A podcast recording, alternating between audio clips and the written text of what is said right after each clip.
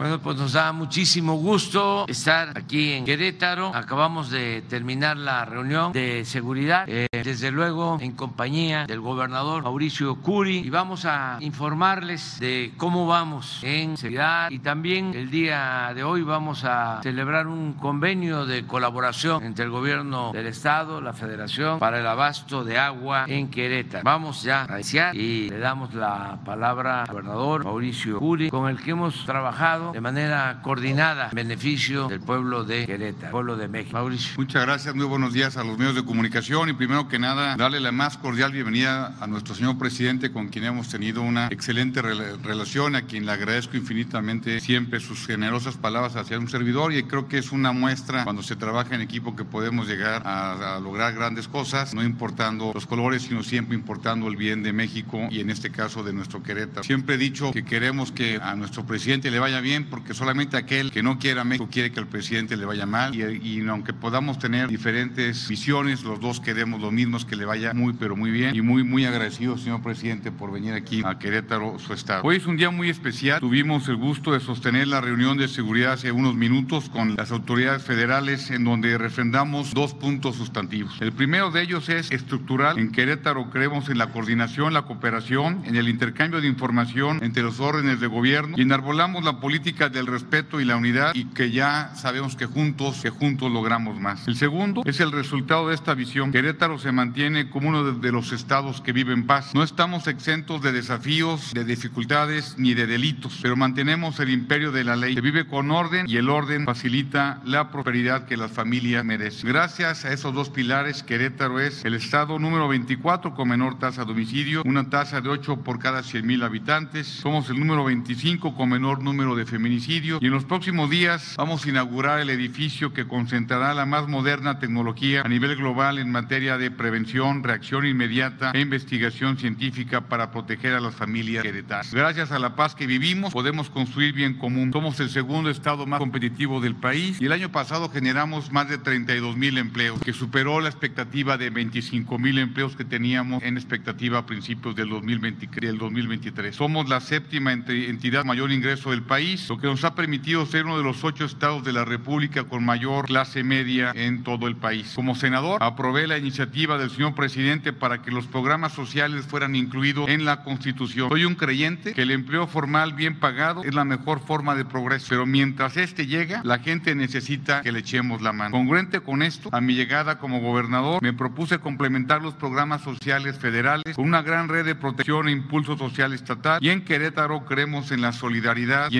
el hombro al prójimo. Así señalo solamente algunos, la tarjeta contigo que otorga apoyo directo en efectivo a mujeres en estado de vulnerabilidad, tarifa preferente al transporte público, la tarifa Unidos, que es la más baja de todo el país en lo que es el transporte público, becas a estudiantes para que puedan estudiar en el, extranjero. Gracias a esto y a muchos otros programas y a la coordinación con el gobierno de la República, salieron de la pobreza casi un cuarto de millón de personas que estaban en la pobreza hace pocos meses. Ahora, señor presidente, amigas y amigos de los, medios, de los medios de comunicación. Estamos lanzando la tarjeta de salud contigo que da acceso a los hospitales del Estado a toda persona que no esté afiliada a un sistema médico. Pero hoy es un día de júbilo para todas las queretanas y los queretanos. El día de hoy, gracias al espíritu de concordia y cooperación entre los niveles de gobierno, podemos anunciar que con el apoyo federal vamos a resolver el problema de suministro de agua para los próximos años, yo diría, para las próximas generaciones. Un viejo anhelo se cumple el día de hoy. Desarrollamos los proyectos ejecutivos los estudios técnicos necesarios y realizamos las gestiones para construir el sistema Batán Agua para Todos, un proyecto líder en el país que nos permita reutilizar el agua de Querétaro mediante tecnologías de punta, garantizando un suministro adecuado, favoreciendo la ecología y el medio ambiente y soportando el crecimiento con bienestar de nuestras familias. Lo digo con toda franqueza y honestidad. Siendo un proyecto impulsado por el gobierno del Estado, la construcción de este sistema no hubiera sido posible sin el respaldo decidido, categórico, generoso del señor presidente de la República, pues nos permite que la Conagua nos proporcione las licencias para poder emprender esta iniciativa que se usa en países avanzados como Holanda o como Singapur. Muchas gracias, señor presidente. El sistema tendrá las siguientes características. Capacidad de surtir hasta 1.500 litros por segundo, muy similar a lo que suministra el día de hoy el acueducto 2. Dos plantas potabilizadoras de última generación y el tercero es sustentable y amigable con el medio ambiente. Con esto, Querétaro nuevamente se pone a la vanguardia con un sistema pionero y único en el país, garantizando garantizando el futuro hídrico de Querétaro para las próximas generaciones. Muchas familias no pasarán ser ni se verán afectadas por el estiaje en Querétaro. La industria y el campo seguirán siendo ejemplo de productividad. Vienen tiempos mejores. La unidad siempre da buenos frutos. Hoy es un gran día para las familias queretanas. Muchas gracias. Ya muy agradecido, señor presidente. Permiso, señor presidente. Vamos a informar sobre la situación de seguridad pública aquí en el estado de Querétaro. Adelante, por favor. Bien, el, estado eh, con 18 municipios, 2.3 millones de habitantes, concentra el 67% de su población en tres municipios, en Querétaro, San Juan del Río y el Marqués. Eh, es, es, parte, o aquí podemos observar estos municipios que son los que tienen mayor cantidad de habitantes, pues se conectan con, con Guanajuato en su corredor industrial.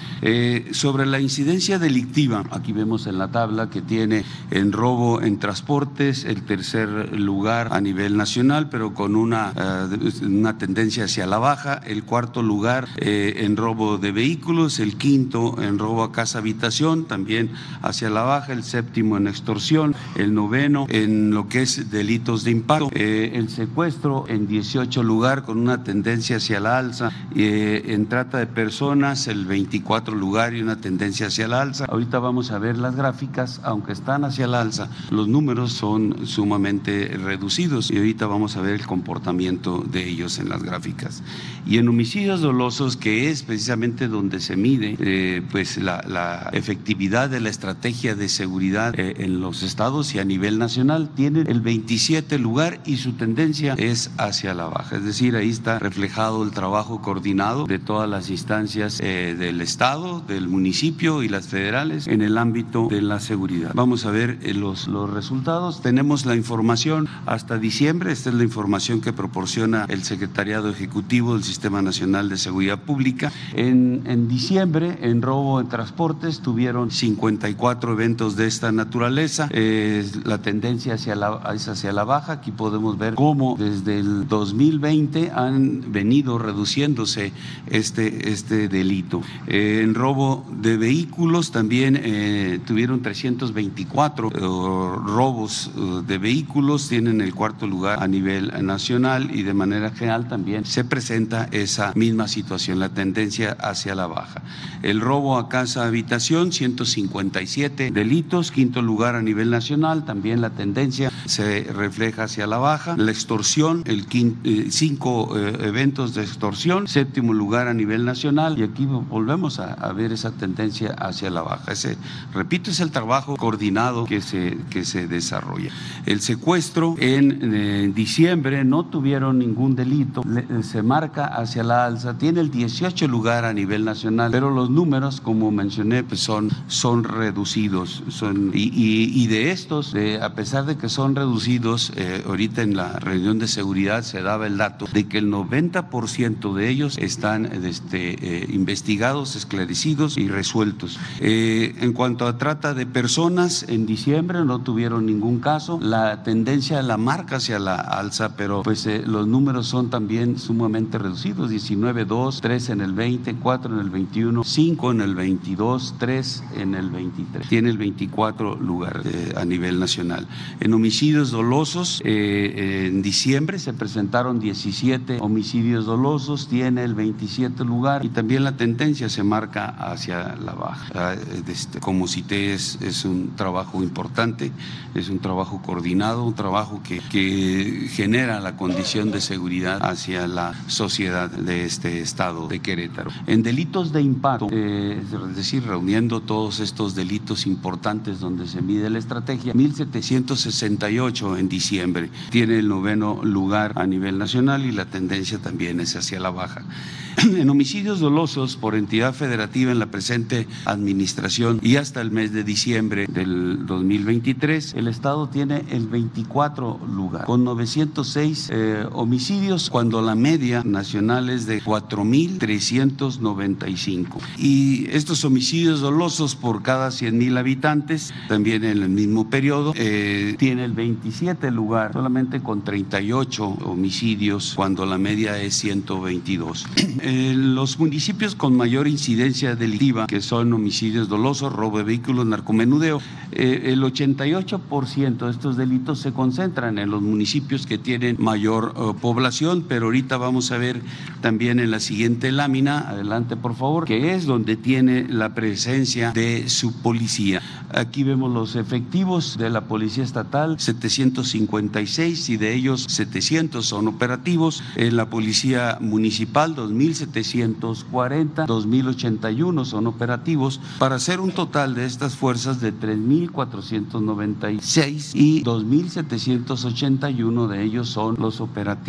Eh, y aquí vemos en esta parte los, municipios con mayor presencia policial y pues, bueno, se están atendiendo de, manera eficiente eh, la presencia de delitos. En Querétaro tiene 1.455, en Corregidora 508, en San Juan del Río 474, en el Marqués 254 y en Tequisquiapan 89. Entonces atiende, atiende ahí las causas, de, perdón, la, actividad del IVA que se genera en el Estado. Y las fuerzas de seguridad eh, federales, tenemos al Ejército y Fuerza Aérea, 1.463 elementos con 1.317 operativos. En Guardia Nacional, 1.246 eh, en total, con 1.121 operativos. Eh, en total de fuerzas de seguridad federales se tienen 2.709 elementos, de 2.438 son operativos y estos operativos reunidos con la parte estatal y municipal hacen un gran total de 5.219 elementos que trabajan en beneficio de la sociedad de, de, este estado. En cuanto a las coordinaciones de la Guardia Nacional, el estado tiene cinco coordinaciones regionales en, Querétaro, Jalpa de, de, Serra, El Marqués, San Juan del Río, Corregidora, este, son en donde se encuentran estas coordinaciones y la coordinación estatal aquí en Querétaro. Y en este, en este despliegue de coordinaciones es donde se trabaja de manera coordinada con eh, todas las fuerzas estatales, municipales y federales. En la construcción de las compañías de Guardia Nacional, en el 21, en el programa del 21, se, construyeron dos en el Marqués y en San Juan del Río, quedando al 100%, y eh, fueron cedidas a la Guardia Nacional cinco instalaciones eh, del ejército. Estas son en Querétaro, en Landa de Matamoros, en Arroyo Seco y San Juan del Río. En total tiene siete instalaciones. En cuanto a la asignación de recursos federales y estatales en materia de seguridad pública, en el Fondo de Aportaciones para la Seguridad Pública tiene un total el Estado de 297.5 millones de pesos y en el fortalecimiento para los municipios y demarcaciones territoriales 2.244.7 millones de pesos. Y en el Fondo para el Fortalecimiento de las Instituciones de Seguridad Pública 20.7 millones eh, de pesos. En cuanto a los aseguramientos en la administración, aquí en el Estado resalta eh, 823 eh, kilogramos de cocaína, eh, 1.244 kilogramos de metanfetamina, 35 kilogramos de fentanilo, 21.275 pastillas de fentanilo, 4.329 ampolletas de fentanilo, dos laboratorios clandestinos, 766 detenidos, 1.615 vehículos terrestres, cuatro aeronaves, eh, 10 motos acuáticas, 174 armas de fuego, eh, 8.299 cartuchos, 23 granadas, eh, 3.2 eh, millones de pesos, 8.3 millones de dólares, 825.092 litros de combustible. En cuanto a alertamientos aéreos y trabajos de inteligencia eh, aérea aquí en el estado de Querétaro, se han presentado uno de cada uno de ellos, un alertamiento y un trabajo de inteligencia donde se ha logrado el aseguramiento de dos aeronaves, 408 kilogramos de cocaína, un arma de fuego con cargadores y cartuchos. Y en cuanto a, búsqueda y rescate, eh, eh, en el estado han existido seis eventos donde se han eh, asistido eh, a ocho personas con 129 elementos de Ejército, Fuerza Aérea y Guardia Nacional que se han eh, activado. En cuanto a la aplicación del plan de N3E y el plan de la Guardia. Secretarias, secretarios. La zona metropolitana de Querétaro ha experimentado un crecimiento poblacional en el año 2010 de 1.091.000 personas al año 2020 de 1.594.000 personas, lo que representa que un 46% ha tenido en 10 años, un estado muy dinámico, porque también aporta desde el punto de vista económico el 2.3% del Producto Interno del país. De acuerdo con los datos de la Comisión Estatal de Aguas, para atender esta necesidad creciente de agua potable a la zona metropolitana, a la zona conurbada en Monterrey, se necesitan 1.700 litros por segundo para atender esta demanda creciente con el propósito de garantizar el derecho humano al agua eh, en esta zona importantísima, la zona metropolitana de Querétaro, la CONAGUA y el gobierno del estado de Querétaro trabajan en diversas acciones para incrementar el abasto de agua para uso público urbano. Hemos tenido muchas reuniones técnicas para eh, revisar y para coordinar eh, los trabajos de próximos, eh, próximas obras para atender esta futura demanda, la demanda actual y la futura demanda. Vamos a establecer, vamos a firmar un convenio en el cual la Comisión Nacional del Agua se compromete a otorgar la asistencia técnica para la ejecución de las acciones previstas. Aquí eh, debemos decir que en realidad vamos a coordinar estas actividades de revisión técnica de los proyectos. Lo mencionó el gobernador, es un proyecto único en el país que va a resolver un problema eh, acá en la zona metropolitana. Se validarán coordinadamente los proyectos ejecutivos de la infraestructura para tratamiento de aguas residuales y potabilizar el agua. Proporcionar información de títulos de asignación o concesión del Estado y o de la Comisión Estatal de Aguas otorgar los títulos de concesión de agua superficial disponible en la presa El Batán por su parte, la Comisión Estatal de Aguas solicitará las concesiones o permisos necesarios para la construcción y ocupación de la zona federal de la presa El Batán. La verdad, celebramos que la Comisión Estatal de Aguas, el gobierno del estado de Querétaro, construyan y vayan a operar y dar mantenimiento a las plantas de tratamiento y potabilizadoras que constituyen este gran proyecto. Eh, también van a construir la infraestructura necesaria, obras accesorias para la captación tanto de aguas residuales como superficiales. Sería todo, señor presidente, la firma del convenio. Sí, por favor. Pues otra vez muy agradecidos. Miren, eh, lo que el gobierno federal, eh, por iniciativa del señor presidente, ha apoyado cerca de 40 mil millones de pesos a proyectos hídricos en Durango, en Nuevo León, en Coahuila y en Querétaro desde que le toma, desde que le comenté que teníamos la intención de hacer este gran proyecto, siempre tuvo toda la voluntad para poderlo hacer porque sabe la necesidad que tenemos de este vital líquido. Como comentaba el director de la Conagua, en Querétaro, señor presidente, llegan todos los días 126 personas a Querétaro y esto nos da muchísima presión en movilidad, en seguridad, pero también en agua. Ha habido tres momentos muy importantes en la vida de nuestro Estado, en lo que se refiere al agua. Primero en el siglo Con el Marqués de la Villa del Villar, cuando trajo agua del Marqués hacia, hacia el convento de la Cruz. Después a principios de, de, este siglo con el gobernador Garrido cuando hizo el acueducto 2 que surte el 40% del agua a la zona metropolitana ustedes recordarán, en diciembre del 2022 hubo una empresa privada, rompe un tubo y se, que nos quedamos sin agua en gran parte de la zona metropolitana y ahí nos dimos cuenta de la necesidad y del gran proyecto que fue el Acueducto 2. Y este, que le podríamos denominar Acueducto 3 o próximo proyecto para poder tener agua hacia para las próximas generaciones, sin lugar a dudas, de una viabilidad y sustentabilidad a nuestro Estado. Uno de los grandes problemas que tiene Querétaro, que es el agua, sobre todo para la zona metropolitana, será ya resuelta gracias al apoyo federal y a las acciones que está haciendo aquí la CEA. Y otra vez, señor presidente, muchas gracias por todo su apoyo y a la Conagua también muchas gracias. Y esto pues no, no se queda ahorita, ahorita empezamos a trabajar y empezar a hacer todos los, empezar a trabajar licitaciones, etcétera, para poder empezar a hacer las obras. Y le preguntaba yo al, director de la CEA si terminaría en mi sexenio y al parecer si así será y si no, bueno, quedará para la prosperidad, porque aquí no importa quién meta el gol, sino que Querétaro y el país gane. Muchas, pero muchas gracias. Sí se va a tener. Felicidades.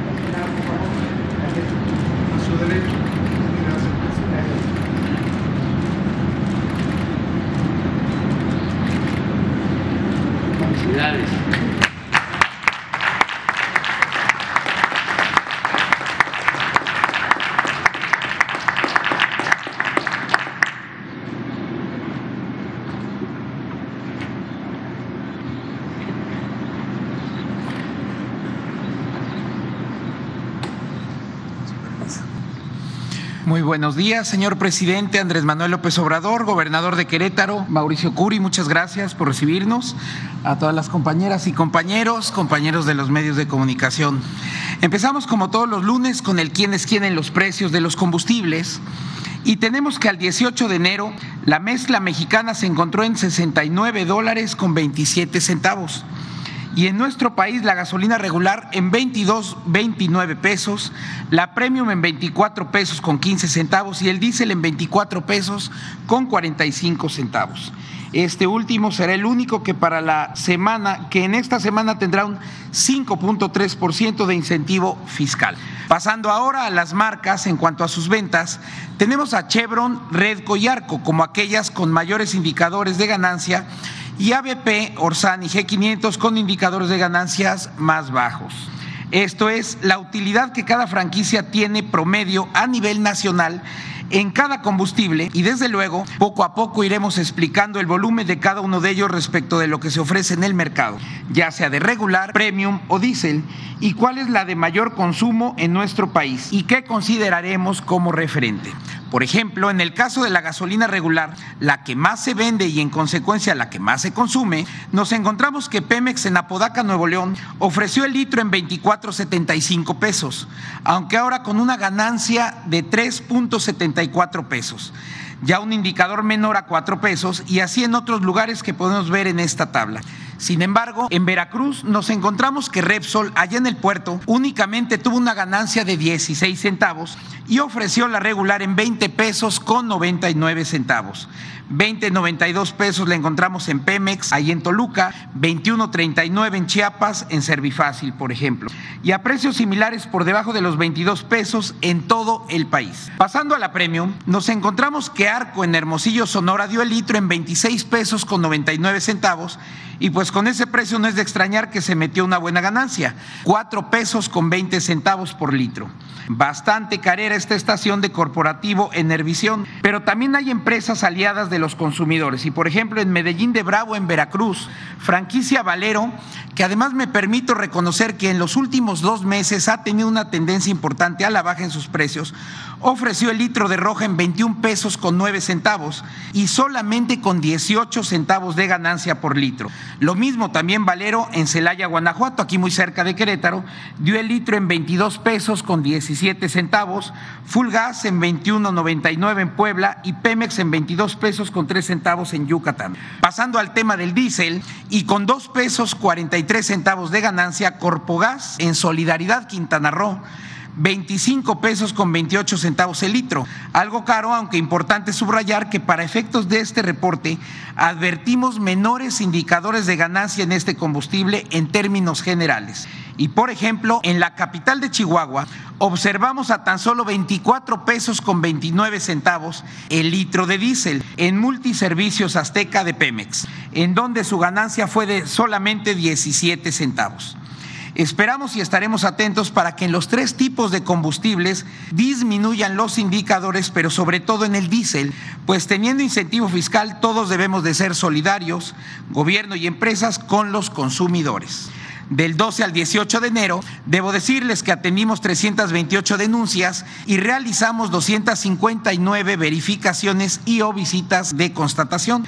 Nos encontramos en este periodo con solamente una estación allá en Cuautitlán Izcalli que no daba litros de a litro y en consecuencia tuvimos que inmovilizarla. Estamos arrancando el año y es importante que como consumidoras y consumidores estemos atentos a que comercios y negocios vayan actualizando sus, sus básculas, bombas y aparatos de medición, incluso en los estacionamientos públicos, para que estén correctamente calibrados con el holograma correspondiente, mejor conocido como el sello amarillo, que es el que como sabemos y lo hemos dicho, cuida tu bolsillo. Pasando ahora al tema del gas LP, con fecha del 17 de enero, en el plano internacional tuvimos el kilo en 21 pesos con 74 centavos frente a 17 pesos con 96 centavos en promedio aquí en México. En el caso del gas por litro, 11 pesos con 77 centavos en el mercado internacional en comparación con 9,70 pesos promedio en nuestro país. En las 220 regiones que la CREA ha establecido, nos enfocamos a revisar y verificar que los precios se cumplan. Y esta semana nuevamente de 749 visitas y verificaciones, todas ellas resultaron correctas y en este caso no tuvimos negativas de verificación. Casos importantes observamos en el gas estacionario, el que se vende por kilo, en varios estados como Jalisco, Zacatecas, Puebla, entre otros, pero sobre todo aquí cerca en el, en el estado de San Luis Potosí, donde Gasificadora del Golfo dio el litro en 55 centavos por debajo de su máximo regional, dándolo en 9 pesos con 62 centavos. En el caso del gas que más se consume, el que se vende en cilindros y por kilo, un buen caso encontramos en Cintalapa y en Chiapas, 17 pesos con 97 centavos por kilogramo, 39 centavos debajo de su máximo regional. Y así varios casos en Nayarit, Guanajuato, Jalisco, entre otros. Una semana intensa, a diferencia de las dos anteriores, que tuvimos en términos de verificación de gas LP, ya que de las 749 visitas, cuatro resultaron con infracciones en esta ocasión. Se inmovilizaron dos vehículos y 14 cilindros de algunos lotes que fueron a su vez retirados, de un total de 100 110 revisados. Esto en cuanto al tema del gas LP. Pero ahora pasamos a un tema muy interesante que ha sido tema de alguna polémica en medios de comunicación y es la canasta básica. Y no está, no está de más decir que se nos empieza a complicar, pero para bien, poder decir que el quién es quién en los precios de esta canasta ya es, como podemos ver en ambos casos, en la línea roja sobre todo, así como en la verde, en los bajos y en los mínimos ya están muy por debajo y a la baja, y no lo digo sin argumentos, además de que ya es una constante decir que muy por debajo del índice nacional de precios al consumidor en el rubro de alimentos, está una muy sana, pero también muy fuerte competencia que ya está rondando en muchos de los casos a nivel nacional cercanos a los 700 pesos por canasta. Por ejemplo, en la región centro, Mercado Soriana en Atizapán, Estado de México, 968.90 pesos por canasta, pero Bodega Horrera en Unidad Las Américas, aquí en este bonito estado de Querétaro, solamente 744 pesos con 30 centavos. En la Ciudad de México, por ejemplo, en la central de Abastos, 800 pesos, 869 pesos con 83 centavos. Chedraui en Puebla, 783 pesos con 70 centavos. Como les comentaba, cerrada la competencia. Pero también en la región centro-norte. Ahora tenemos a Chedraui y Altozano, acá en Morelia, a 998 pesos con 65 centavos por canasta. Y Bodega Horrera Arboledas en Guadalajara, 789 pesos con 30 centavos. Ojo, quiero hacer una aclaración aquí. No es que los que están en rojo en la parte superior sean los más caros y otros los más baratos, sino que lo más importante aquí es, primer punto, darnos cuenta que todos ellos están por debajo de los 1.039 pesos y la sana competencia empieza a darse por debajo de ese precio y con más énfasis en los precios que vemos en la parte inferior. Yéndonos al norte, centro comercial es Mar, pegándole al límite pero apoyando el compromiso, 1.029 pesos con 52 centavos y de la misma manera Walmart, Y otros. Sin embargo, metidos en la pelea, Soriana Hiper Río en Tijuana a 812 pesos con 30 centavos la canasta y con un buen esfuerzo también Soriana en Chihuahua, Sonora y Bodega Urrea, por ejemplo, en Saltillo. Y finalmente en la parte sur del país, Central de Abastos de Mérida, 1.025 pesos con 78 centavos y Chedraui y Soriana con todo apoyando por debajo de los 900 pesos esta canasta.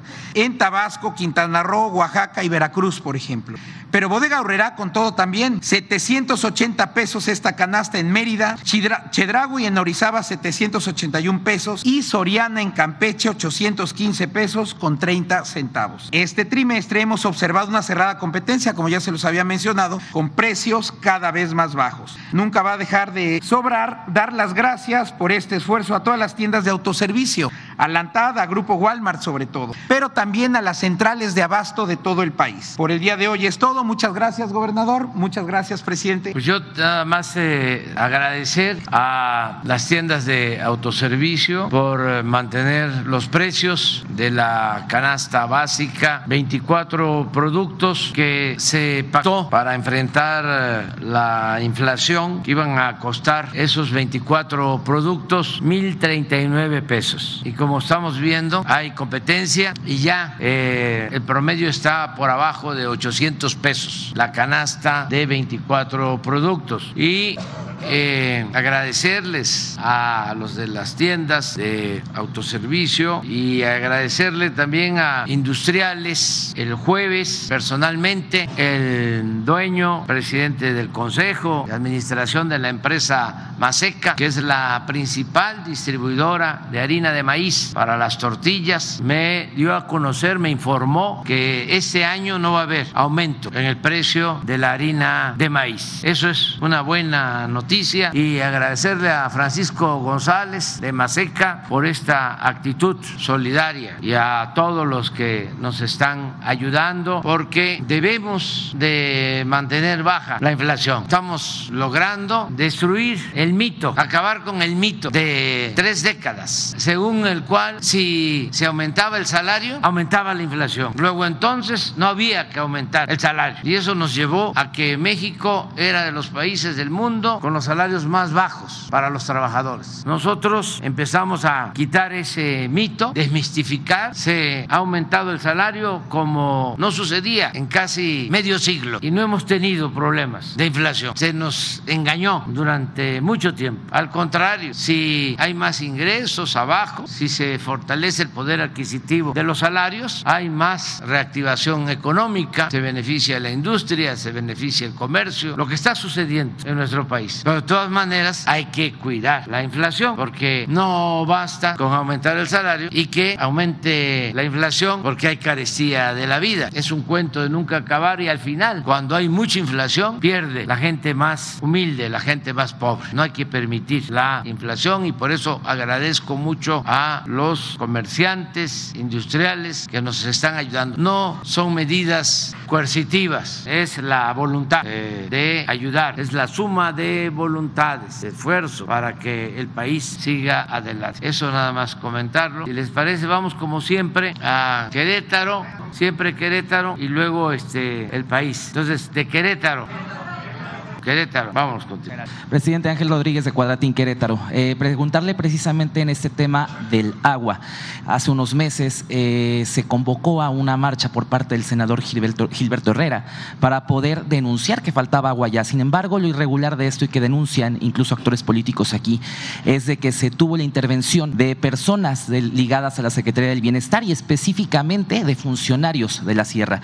Usted hizo una petición hace algunas semanas en la que pidió que se investigue investigara. Preguntarle si ya tiene algún tipo de respuesta sobre este tema, sobre si va a haber sanciones a estos funcionarios de la Secretaría del Bienestar y también qué mensaje le puede dar al senador Gilberto Herrera, que al parecer pues, ha sido señalado por estos actores políticos de eh, politizar el tema del agua. Muchas gracias. Pues nada más que tratemos de no eh, utilizar estos asuntos con propósitos políticos electorales, aunque es bastante difícil porque estamos en temporada electoral. Entonces siempre se quiere llevar agua al molino del agrupamiento político, ¿no? Que está buscando salir adelante. Ojalá y esto no se presente. Eh, ayer voy a adelantarlo en un acto que tuvimos en San Luis Potosí. El gobernador expresó ahí su preferencia. Yo no pude ahí replicar por razones obvias. Se trata de una autoridad soberana. Los gobernadores son los representantes de estados libres y soberanos y tenemos que respetarnos. Además, iba a ser escandaloso. No estoy de acuerdo con esas expresiones, pero no pude ayer mismo eh, manifestarlo. Ahora sí, quiero mucho, estimo mucho al gobernador de San Luis Potosí. Es mi amigo. Además, está haciendo un buen gobierno, pero se emocionó, se entusiasmó y se olvidó de que una cosa son los partidos y otra cosa es el gobierno, que hay que cuidar mucho eso. Padecimos por siglos la antidemocracia en nuestro país, como el gobierno siempre intervenía en lo electoral, siempre, desde que somos país independientes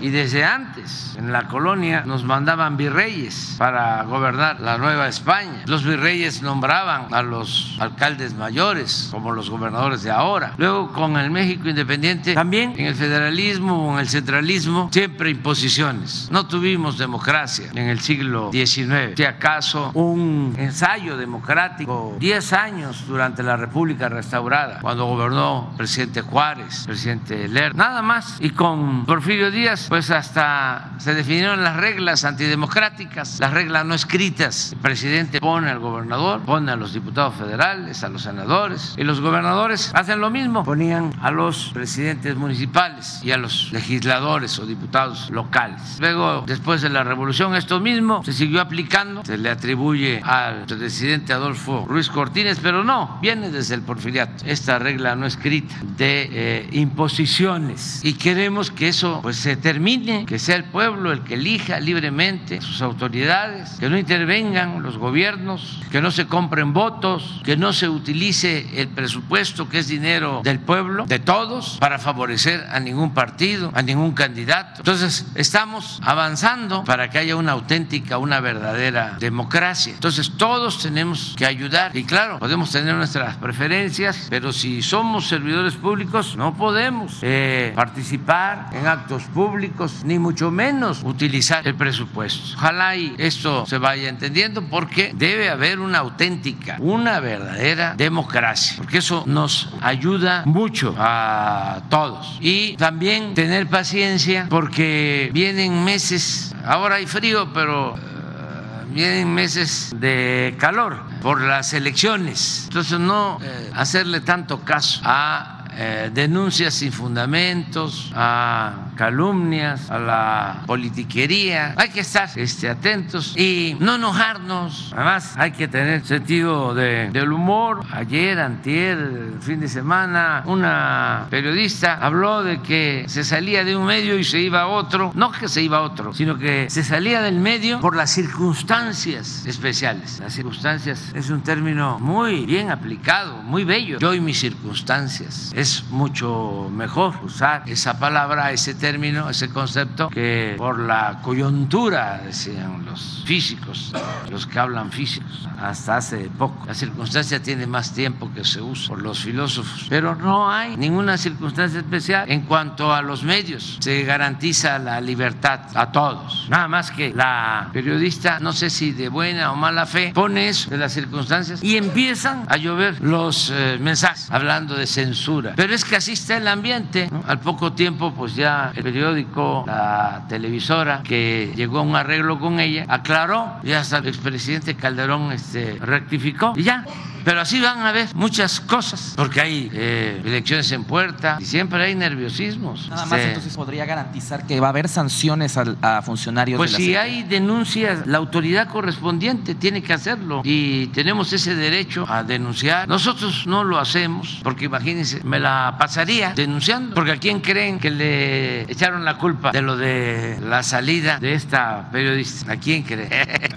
Entonces, eh, no, no, no es para, para estarse molestando, hay que entender las cosas como son. Ahora sí, hay que entender las circunstancias. Vamos a Nacional. Igual, una, pregunta. Muy buenas tardes. Bueno, buenos días. Juan Hernández de Diario Basta, de Grupo Cantón, Tabasco Hoy, Campeche Hoy y Quintana Roo Hoy. Eh, preguntarle, señor presidente, pues en el último tramo de su gobierno, ¿cuál sería la evaluación que usted haría de su gabinete presidencial?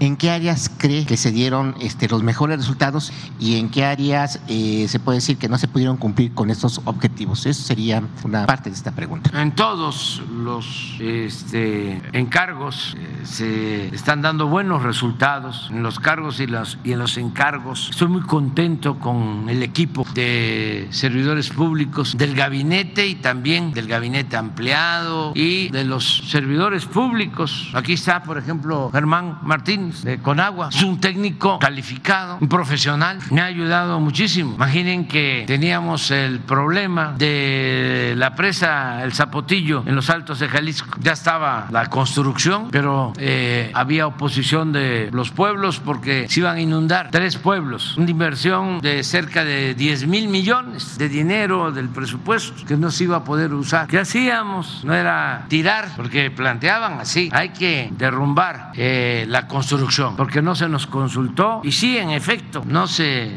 actuó bien, no se le preguntó a la gente y los afectados se inconformaron, pero al mismo tiempo ya estaba ahí una inversión. Entonces se habló con la gente, se portaron muy bien, se han portado mucho, mucho, muy bien. Se llegó al acuerdo de que la cortina no estuviese a 120 metros, sino a 80 y que se creara un sistema de ventanas para proteger a los pueblos y que no se inundaran. Y el creador de esa alternativa fue este señor, porque también los pobladores tenían asesores técnicos buenos eh, y se pusieron de acuerdo y aceptaron la propuesta de Germán y ya está por terminarse la presa y se van a utilizar 3 mil litros por segundo de agua para Guadalajara. No se, no se dejó enterrado ahí el dinero público, eh, se le buscó una solución. Entonces, eso es un buen servidor público y todos, todos, en la parte económica, en lo que tiene que ver con el desarrollo social, que ha sido excepcional, lo que se ha hecho, apoyar a 30 millones de familias que reciben cuando menos un programa de bienestar en sus hogares. Eso lo ha hecho el Gabinete de Bienestar.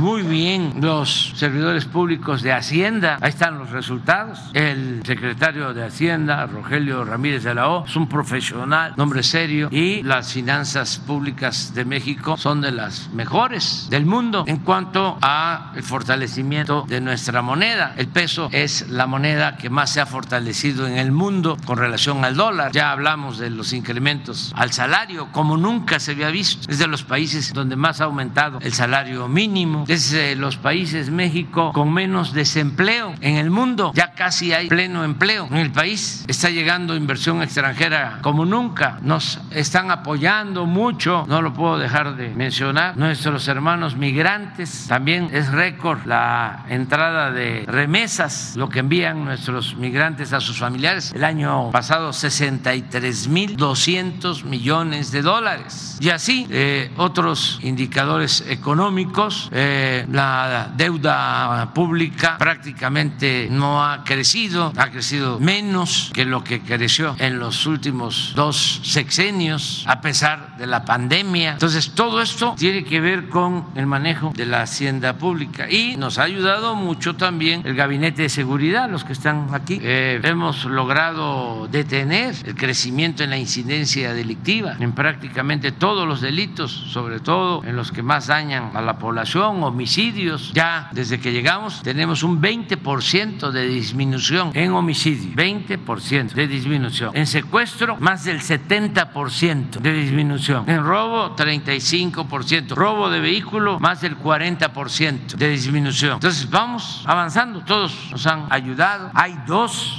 secretarías que son pilares del Estado mexicano, la Secretaría de Marina y la Secretaría de la Defensa Nacional. Nos han ayudado muchísimo. Y aquí está la Secretaria de Relaciones Exteriores. ¿Cuándo se había visto que a estas horas de la madrugada estuviese eh, un secretario de Relaciones Exteriores. Sí, está con nosotros Alicia Barce desde muy temprano. Eh, tenemos muy buenas relaciones con todos los países del mundo. Eh, se ha mejorado mucho la relación con el gobierno de Estados Unidos. Somos el principal socio comercial de Estados Unidos. Desplazamos, te digo con todo respeto, a China, a Canadá, México, principal socio comercial de Estados Unidos. Y tenemos problemas que estamos atendiendo de manera conjunta, migración, narcotráfico, contrabando de armas, porque tenemos una frontera de 3.200 kilómetros. Somos vecinos y no somos vecinos en lo político distantes, sino hay una política de buena vecindad. Tuvimos buenas relaciones con el presidente Trump y ahora tenemos muy buenas relaciones con el presidente Biden. Entonces, todos nos han ayudado. Eh,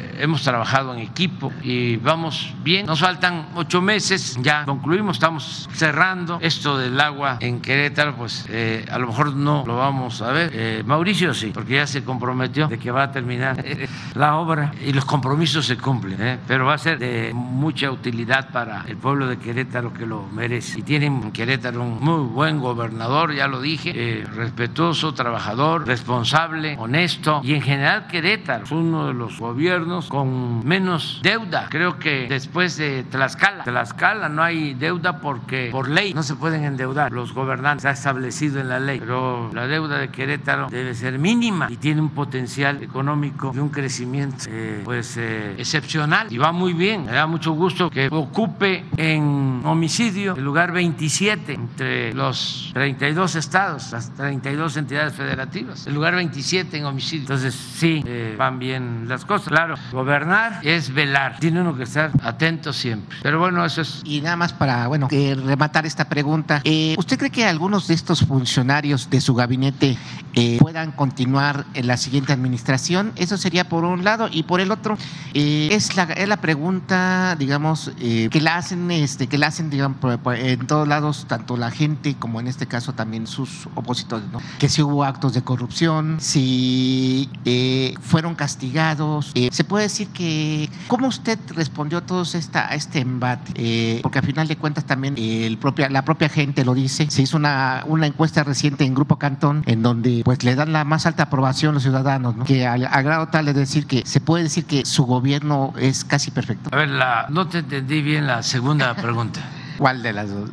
Eh, preguntarle, ¿hubo actos de corrupción en su gobierno? ¿Fueron castigados? Sí, sí, y no se permite la corrupción. Y hemos limpiado de corrupción al gobierno. Y el éxito, en buena medida, del gobierno depende mucho en no permitir la corrupción. Porque por no permitir la corrupción hemos eh, ahorrado bastante, miles de millones de pesos que antes iban por el caño de la corrupción. Ahora se han liberado y se utilizan para financiar el desarrollo, se le entregan a la gente en programas de bienestar la fórmula nuestra tiene que ver con tres, cuatro, cinco criterios. Uno, no permitir la corrupción. Dos, no hacer un gobierno con lujos, oneroso, porque antes le costaba mucho al pueblo mantener al gobierno. Era un gobierno mantenido y bueno para nada. Sueldos elevadísimos, oficinas de lujo, aviones privados, helicópteros privados, en fin, muchas extravagancias. Y el presupuesto se lo tragaba el mismo gobierno. El gobierno estaba ensimismado y no le llegaba presupuesto a la gente. Entonces, por eso se estableció lo que conocemos como austeridad republicana. Y eso nos ha permitido liberar muchos fondos al desarrollo. Pero lo que más nos ha eh, dado recursos ha sido el combate a la corrupción. Corrupción, eh, cero. Eh, privilegios para altos funcionarios públicos, cero.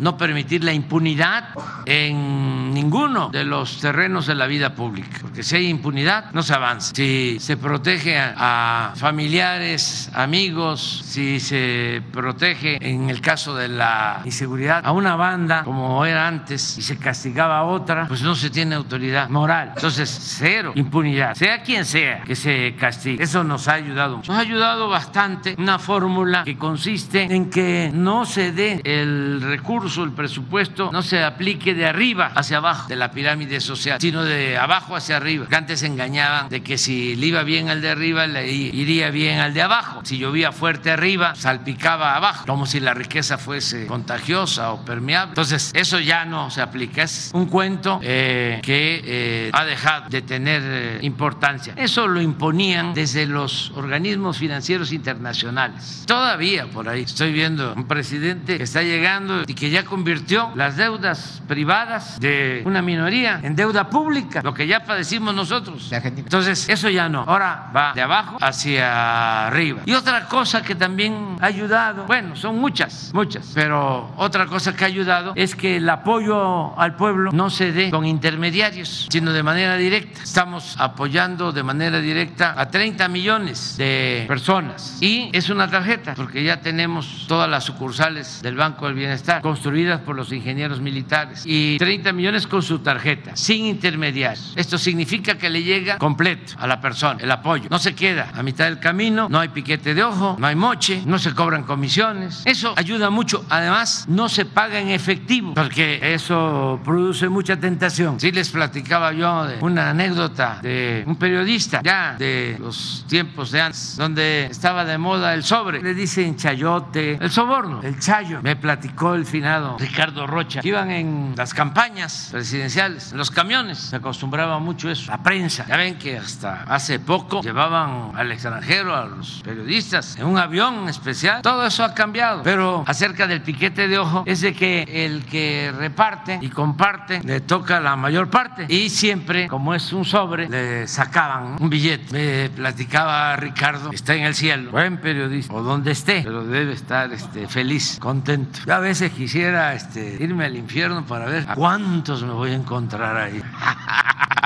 incluso hasta de los que se sienten santificados. Nada más por eso me gustaría ir. Eso me comentaba un obispo amigo.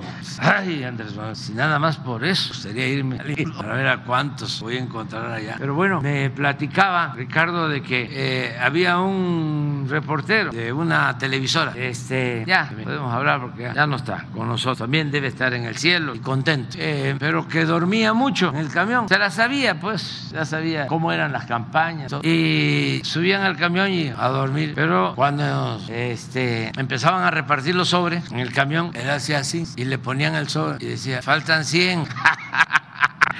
o sea, que sabía, ¿no? Este, lo que pesaban los, los billetes. Entonces, eh, ya no hay moche. Entonces, es la tarjeta para que directo, porque si es en efectivo, eh, se presta a corrupción a los que distribuyen. Y así, muchas cosas, por ejemplo, no tener 500, mil, 2 mil, 5 mil programas, porque había programas para todo, que sembrar hortalizas en las azoteas, que em, investigar sobre el comportamiento del clima y todo eh, con oficinas. Por lo general, los legisladores llegaban a la Cámara y todos querían eh, que se aprobara una ley. Buscaban ser recordados porque se aprobó una ley. Ustedes ven el calendario de los 365 días. Todos los días está dedicado. Hay una ley. Hoy debe ser el día de algo. Son las propuestas. Todos haciendo propuestas. Y bueno, eso no está mal. El día de los árboles, este, de la naturaleza, el día de la protección a los animales. Todo eso está muy bien. Lo que no estaba tan bien era que creaban este, eh, instituciones, oficinas y había que destinar presupuestos para cada oficina. Esto que hablo, por ejemplo, sembrar hortalizas en las azoteas, una oficina, director general, subdirectores, jefe de departamento y presupuesto. Entonces, 500 mil programas y el presupuesto se dispersaba y pues no le llegaba nada a la gente. El gobierno no es un centro de investigación, para eso están las universidades. El gobierno no está para experimentar, para eso son los centros de estudio para eso es la academia, para eso son las universidades. El gobierno es para atender las necesidades del pueblo, para conseguir la felicidad del pueblo y atender a todos. Por ejemplo, el programa de la pensión para adultos mayores. ¿A cuántos beneficia? A más de 12 millones. Un programa, 12 millones. ¿Cuánto significa en inversión? Ahora va a significar, significar una inversión que no gasto de como 400 mil millones de pesos. Es un programa, pero no es una secretaría para atender eh, a los 200, eh, digo, a los 12 millones de adultos mayores, garantizarles su derecho a la pensión con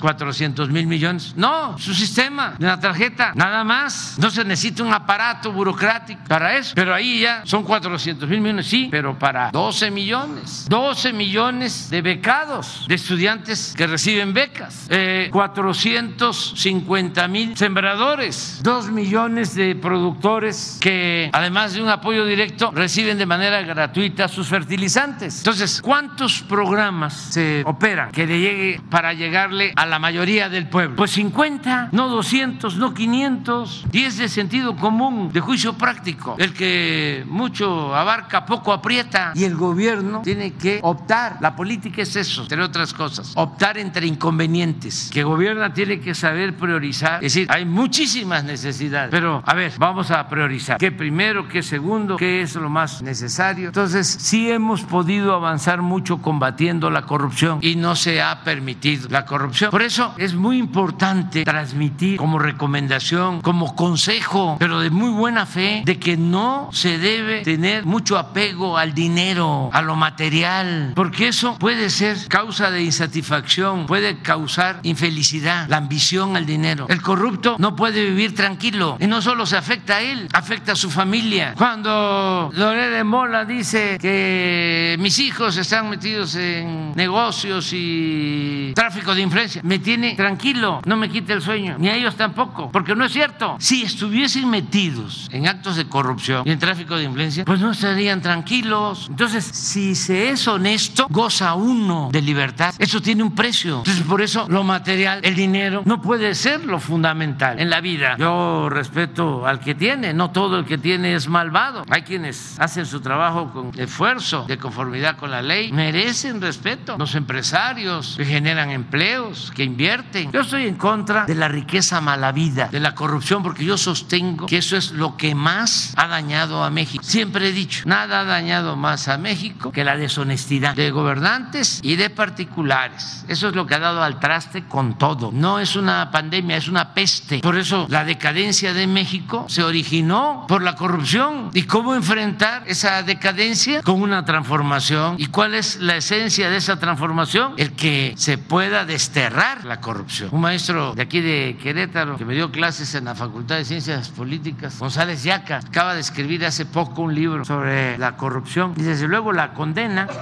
Nada más que no estoy de acuerdo con mi maestro porque dice, y es el pensamiento de muchos, de que no se puede, en definitiva, acabar con la corrupción. Que se puede controlar, que se puede eh, atemperar, moderar, pero que no se puede acabar. Yo sostengo que hay que acabarla y que sí se puede, y que hay que ser severos, radicales, arrancar de raíz la corrupción para que el país salga adelante. Entonces, eh, no se permite la corrupción, por eso hemos avanzado, nos ha dejado muchísimo dinero. Siempre he dicho que la corrupción también no solo hay que combatirla por razones de índole moral, sino porque es mucho el dinero que se iba por el caño de la corrupción. Ahora nos rinde el presupuesto, no tenemos problemas con la recaudación de impuestos. Cuánto han, han logrado recopilar de la, reca- de la, del combate a la corrupción? ¿Cuánto ha sido el total? Cinco años. Pues puede ser que como dos billones de pesos. Nada más, nada más. Por no condonar impuestos, calculo un billón. El huachicol, 300 mil millones. ¿Cuánto va de ahorro del huachicol? 307 mil millones. Entonces, sí, es bastante. Entonces, por eso no es necesario aumentar impuestos, ni decretar gasolinazos, ni endeudar al país. Alcanza el presupuesto. Este año tenemos garantizado el presupuesto para todas las obras que vamos a terminar, que vamos a concluir. Entonces, vamos, vamos bien. A ver, Querétaro. Querétaro, Querétaro. Buenos días, Cecilia Conde del diario de Querétaro. Eh, preguntarle, presidente, si hay algún plan para la carretera 57. La semana pasada se reportaron dos asaltos. Eh, las personas fueron asaltadas transportistas en el Estado de México, pero llegaron aquí a San Juan del Río. Eh, la MOTAC la reporta como la tercera carretera pues, más peligrosa para ellos. Eh, saber qué plan en seguridad tienen, eh, cuáles son las cifras que tienen registradas en esta carretera, que algunos consideran como de las más peligrosas del país. Sí, es eh, una carretera muy transitada y saturada completamente. En cuanto a seguridad en las carreteras, se ha avanzado bastante con la Guardia Nacional. A mí me gustaría que el comandante de la Guardia Nacional nos informe qué está haciendo la Guardia en las carreteras eh, y luego eh, vamos a hablar de la posibilidad de un tren que lo estoy tratando con el gobernador, eh, eh, un tren de pasajeros de la Ciudad de México a, a Querétaro. De los que de, la, de las propuestas De que el- pasajero, pero es, estoy esperando una propuesta de una empresa que tiene este, una concesión de tren de carga y que se está eh, animando a tener la concesión para trenes de pasajeros. Eso va a ayudar mucho. Pero primero vamos a lo de la seguridad. Buenos días. Ese es un asunto que se nos ha presentado desafortunadamente no solamente en esta carretera de México, México Querétaro. Eh, al principio, hace al- más o menos un año, empezamos con el problema de, de México Acapulco e implementamos un, un sistema de patrullamientos permanentes en todo el tramo desde la Ciudad de México hasta Acapulco, lo que nos ha dado buenos resultados. El segundo, el segundo tramo fue Puebla, México-Puebla ha ido migrando es- esa situación. Hicimos lo mismo, aplicamos es- ese procedimiento y hemos controlado la situación en la México-Puebla. Eh, decir que al 100% sería erróneo, pero hemos avanzado mucho. En, en este caso es, este- es el tercer caso que se nos presenta la México-Querétaro. Efectivamente es una carretera densamente poblada, permanentemente todos los días a toda hora y vamos, estamos este, implementando ese sistema ahora de nuevamente para eh, bajar este, este- este problema. El problema existe, efectivamente. Ese es el procedimiento que vamos a efectuar, a incrementar patrullamientos. Estamos en permanente contacto con la Secretaría de Comisiones y Transportes porque hay, hay razones. Eh, ese, el hecho de que haya tramos que están en reparación se presta para disminución de velocidades. Eh, la verdad que, que hemos, estamos tomando medidas y yo creo que en un plazo muy corto de tiempo vamos a tener mejores resultados y vamos a disminuir todo este problema. ¿Cuánto es lo que van a incrementar su presencia o han incrementado? Porque mencionan los transportistas que no, no ven eh, presencia de la Guardia Nacional en esta zona. Fíjese que ayer, ayer que me trasladaba yo de la Ciudad de México para acá, precisamente me vine por tierra en la noche para constatar personalmente el trabajo de la Guardia Nacional y le quiero comentar que como a las 8, 20, 30 horas de la noche eh, teníamos un tractocamión volteado y ahí estaba la Guardia, la Guardia Nacional. O sea, me percaté personalmente de la presencia de la Guardia Nacional. Eh, decir que no estamos no es así. Sí, sí estamos y es una gran responsabilidad la que tenemos y, y estamos cumpliendo con ella y, y vamos a dar mejores resultados. Nada más, presidente, si nos pudiera precisar respecto a esas pláticas del tren de pasajeros, eh, este es el proyecto de tren de pasajeros que está más avanzado. Entiendo que se presentaron eh, propuestas ya de, de la convocatoria que hicieron y de las principales rutas que mencionaban el viernes eran pasaban tres por Querétaro. Eh, saber si es la propuesta más avanzada que tienen y cómo ven el estado de derechos de vía. Entiendo que tenían algunos permisos ya abiertos desde el, desde el proyecto del tren rápido eh, México-Querétaro que se canceló en el sexenio pasado. Sí, son dos eh, posibilidades. Eh, primero es utilizar las mismas vías de carga para trenes de pasajeros. Desde luego, modernizándolas va a significar una inversión eh, para mejorar las vías, electrificarlas para que no se contamine, pero es un proyecto que hay empresas ferroviarias interesadas, de las que tienen la concesión de los trenes de carga, pero el Estado puede, que eso es lo que se está haciendo, utilizar eh, esa misma vía para trenes de pasajeros. Lo puede hacer a cualquier empresa que quiera este, invertir y tener los trenes de pasajeros. Nosotros eh, le estamos dando preferencia a quienes ya tienen las concesiones. Por eso se les hizo la invitación, ya contestaron. Yo tengo eh, en esta semana una reunión con una empresa ferroviaria que tiene la concesión aquí y en otras partes y seguramente me van a llevar una propuesta en ese sentido. Lo otro es eh, terminar de adquirir todo el derecho de vía, porque en el proyecto que menciona se avanzó, pero no se tiene todo el derecho de vía. Por eso es muy importante utilizar el derecho de vía de los trenes de carga, porque en el país son 18 mil kilómetros de derecho de vía que se debió utilizar desde hace mucho tiempo, pero no había ese propósito. Ahora sí, y vamos a, a buscar que queden los convenios, las concesiones para los trenes de pasajeros. Eso es lo que puedo comentarle. También eh, decirles que estamos ahora eh, muy pendientes del mantenimiento de las carreteras, porque en el sexenio pasado se dieron concesiones a empresas para el mantenimiento de carreteras. Nosotros hemos respetado esos contratos, pero tenemos que estar pendientes para que en efecto las carreteras se mantengan en buen estado, porque esta carretera de Querétaro a la Ciudad de México tiene una concesión de mantenimiento por cerca de mil millones de pesos al año. Es para tener la carretera muy bien, mantenimiento. Ya ampliarla ya es muy difícil, está saturada, por eso hay que buscar la opción, pienso, en los trenes de pasajeros. Solo, presidente, entonces eh, al finalizar su sexenio quedaría esta parte de Sí. los convenios y el próximo ya sería el desarrollo del proyecto. Sí, así es, así es. Yo antes de terminar voy a dejar las concesiones para los trenes de pasajeros y va a incluir eh, Querétaro. Esto lo hemos hablado con el gobernador y es algo que va a ayudar mucho. Ok, gracias. Eh, vamos a, bueno, sí, no es este, e- eres nacional y San Luis además, vecino, y ya tiene tiempo que no. Presidente, ya tenía seis meses, presidente. Presidente, antes de empezar con mis preguntas, hacer un agradecimiento a Germán, eh, porque eh, cuando se habló del tema del realito en San Luis Potosí, eh, otorgó recurso para que se hicieran pozos y poder salir de la crisis del agua en San Luis Potosí. Llegó un recurso extra, entonces, pues bueno, eh, gracias a ese motivo se pudo pasar la crisis, o se está pasando la crisis que aún no termina del agua en San Luis Potosí. Eh, presidente, le quiero hacer una pregunta que seas, quizás sea difícil para usted responderla porque eh, pues no coincidimos muchos potosinos con lo que usted acaba de decir. Yo le quiero preguntar, presidente, ¿qué ha cambiado de hace seis años que lo entrevisté en el aeropuerto de San Luis Potosí?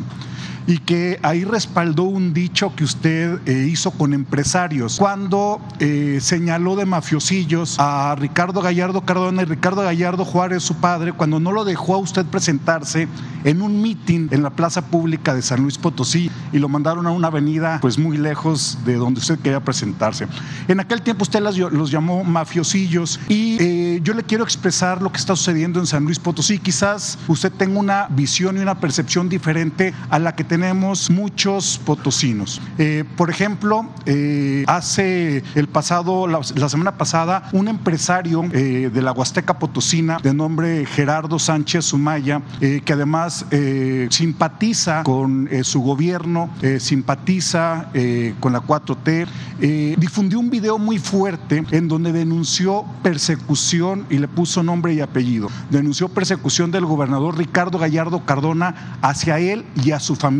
Exhibió videos en donde llegaron con un operativo muy fuerte a la casa de su madre y eh, no había orden de, cateos ni orden de aprehensión. Fue la policía estatal incluso que no tiene las atribuciones eh, de hacer una incursión de ese tipo. Eh, también eh, su padre fue, le detuvieron a sus escoltas, tres exmilitares, un exmarino, que al siguiente día salieron porque presentaron sus portaciones de arma y fueron liberados.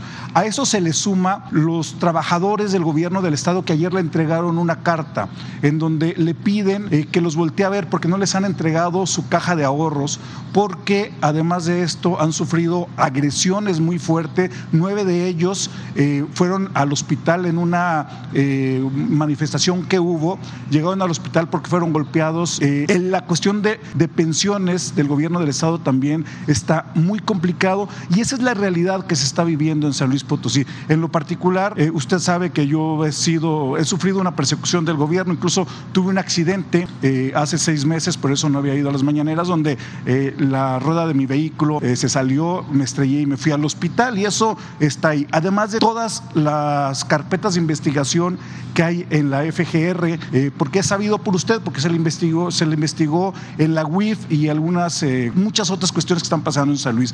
Mi pregunta es, ¿realmente esa percepción que usted tenía del gobernador hace algunos años, específicamente seis, sí ha cambiado o es un tema político? Porque incluso, y con esto acabo este tema, incluso eh, la gente de Morena, eh, en San Luis Potosí, eh, encabezada por Rita Osalia, le, le, mandaron un escrito a Mario Delgado la semana pasada y le pedían que no fueran juntos el Partido Verde y Morena porque querían y sienten que podrían ganar. Entonces, este, este apoyo que usted le da públicamente al gobernador, esta situación de la que usted habla, que es un buen gobernante, realmente lo considera y cómo, cómo logró cambiar esa percepción en usted en seis años cuando usted eh, pensaba otra cosa de ellos, porque todavía vemos potosinos que no nos convence. Entonces, me gustaría eh, que nos dijera eso, presidente. Mire, eh, tenemos que buscar eh, el diálogo, los acuerdos, porque eso es lo que más eh, ayuda, no la confrontación. Y la libertad, ya tú ya expresaste tu punto de vista, te escucharon, te vieron potosinos y del país y vamos a presumir del extranjero, porque la mañanera este, es famosa, la mañanera es de las conferencias más vistas en México y en el, y en el mundo. Entonces ya expresaste tu punto de vista, yo lo respeto, son visiones distintas. Lo que podemos eh, hacer es que se atiendan los asuntos pendientes. Por ejemplo, esta denuncia de la persona que fue amenazada Gerardo Sánchez Sumay. Sí, que, este, que se, les puede, se le pueda atender de parte de nosotros. Yo le voy a pedir aquí a la licenciada Rosa Isela Rodríguez que platique contigo, que se busque el diálogo para eh, resolver. Lo demás eh, tiene que ver pues con la responsabilidad que debemos de pues, eh, asumir todos, actuar de manera respetuosa con todos y no meternos en la confrontación, porque entre autoridades, yo sí me confronto en buena lid con mis adversarios, que no son mis enemigos porque considero que no le conviene al país el que regrese la política neoliberal, neoporfirista, el conservadurismo. Creo que eh, durante décadas se dañó a México, se padeció de una decadencia, no solo de una crisis, de un proceso de degradación progresivo que afectó todos los campos de la vida pública, lo económico, lo social, lo político, lo moral. Entonces yo no quiero eso, ya no. Y hay quienes se quedaron con ese proyecto. Ahora que eh, tenemos diferencias, me parece increíble. Yo ni debería de estar dando consejos o debería estar dando consejos, pero como dicen los profesionales, toda consulta causa honorarios. En vez de estar solo en el no, no, no, no, no, no, no, no, no, viendo qué hacemos, además desesperado y cada vez enseñando más el cobre, haciendo el ridículo, deberían de estar haciendo una propuesta alternativa, 10 puntos, 20, 30, 40, 50. Esto es lo que proponemos. Pero díganme un punto, díganme de algo que estén proponiendo en beneficio del pueblo de México, o algo que estemos haciendo nosotros mal y que ellos van a hacer bien y que expliquen cómo el remedio y el trapito. Si tienen intelectuales, conservadores, tienen todos los medios de información, televisoras, estaciones de radio, periódicos, con honrosas excepciones, una multitud de informantes, trabajadores, trabajadores de los medios, miles. ¿Cómo es posible que con todo ese potencial de gente pensante no puedan elaborar una propuesta para el pueblo alternativa? ¿No les gusta lo de nosotros? A ver, ¿qué es entonces lo que proponen? Pero así, con claridad. Uno, dos, tres, cuatro, cinco. No estar ahí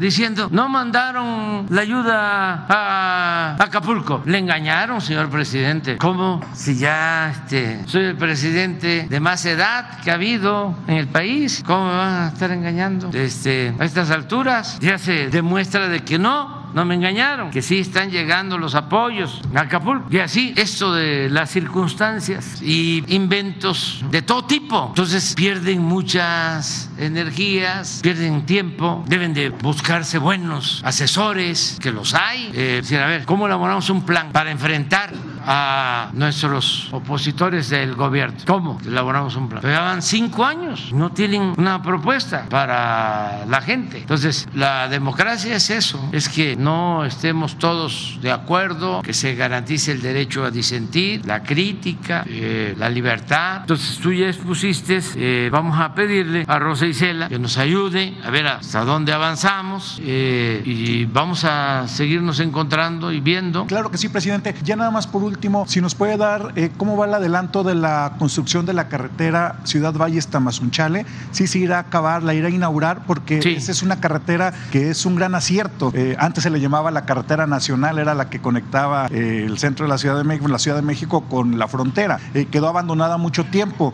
¿Sí va a alcanzar a Sí, vamos a terminar. Sí, a lo mejor la carretera se va a terminar, se va a ampliar, ya está el presupuesto autorizado para eso. Lo que tenía yo pensado, ya no me va a alcanzar el tiempo, era resolver el problema del el libramiento de Tamazunchal, que se hace ahí un, cuello de botella al llegar, tarda uno mucho, este, pero bueno, ya le va a corresponder a la eh, autoridad que venga, la autoridad federal, hacerse cargo con las autoridades del Estado, pues sería nada más el libramiento, pero la carretera va a llegar a Tamazunchal. Este, ese es mi compromiso y la vamos a terminar. Vámonos a desayunar ya.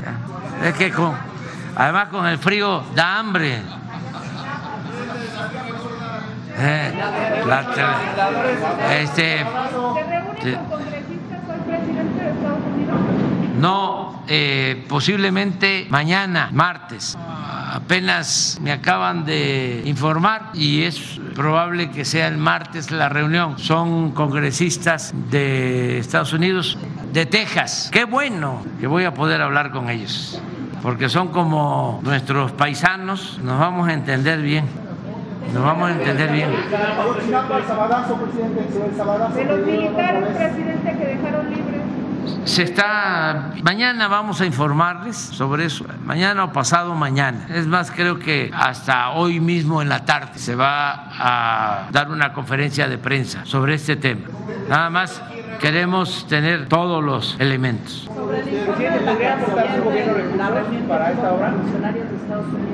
¿Mande? Si la canciller no podría dar un informe de la reunión que tuvo con. Ah, sí, ¿cómo no? Sí, Alicia.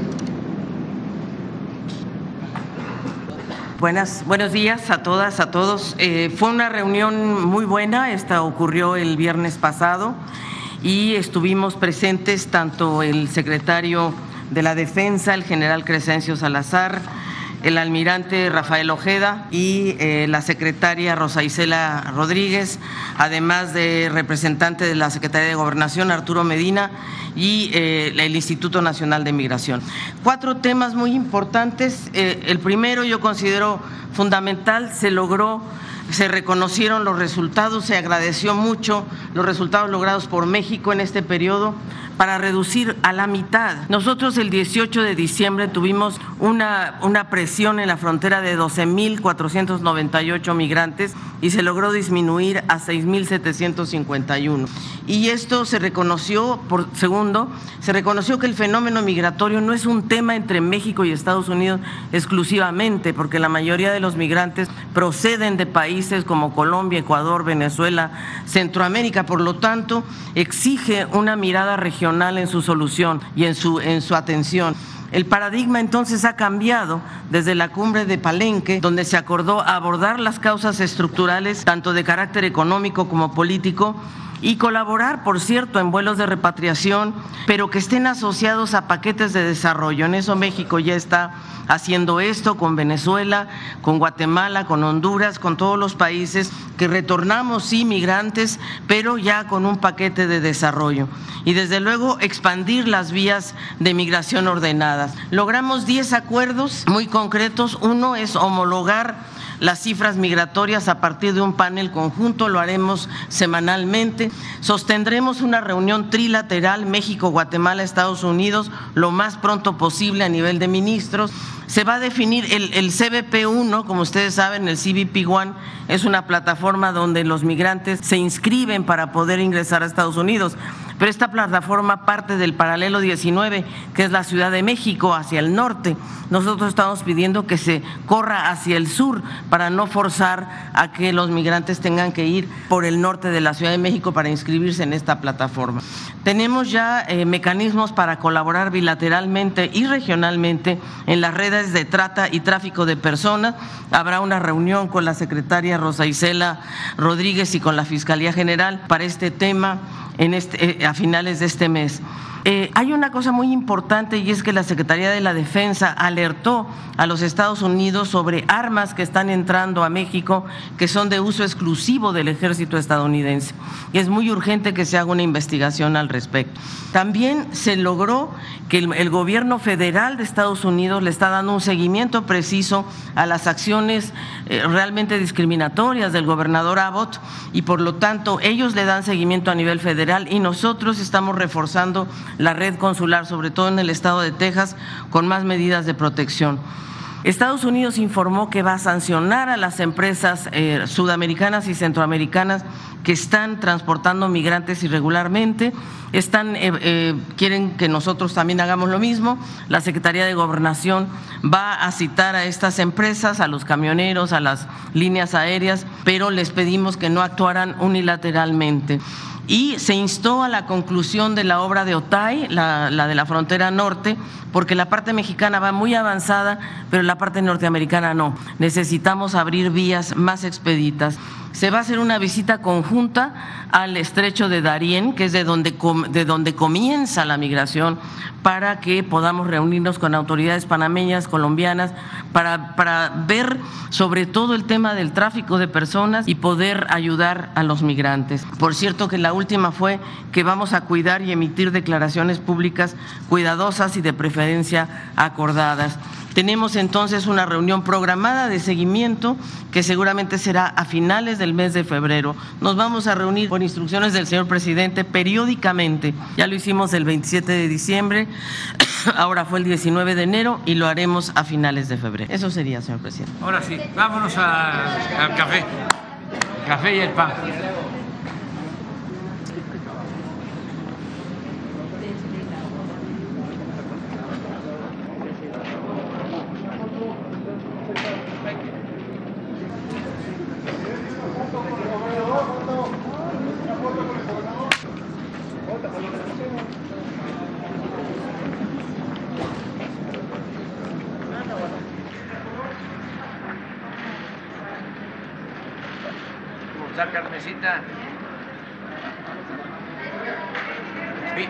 Foto de Querétaro.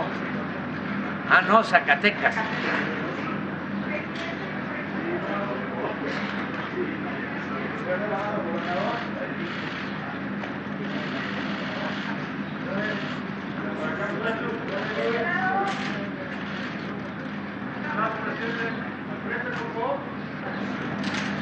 Los consentidos.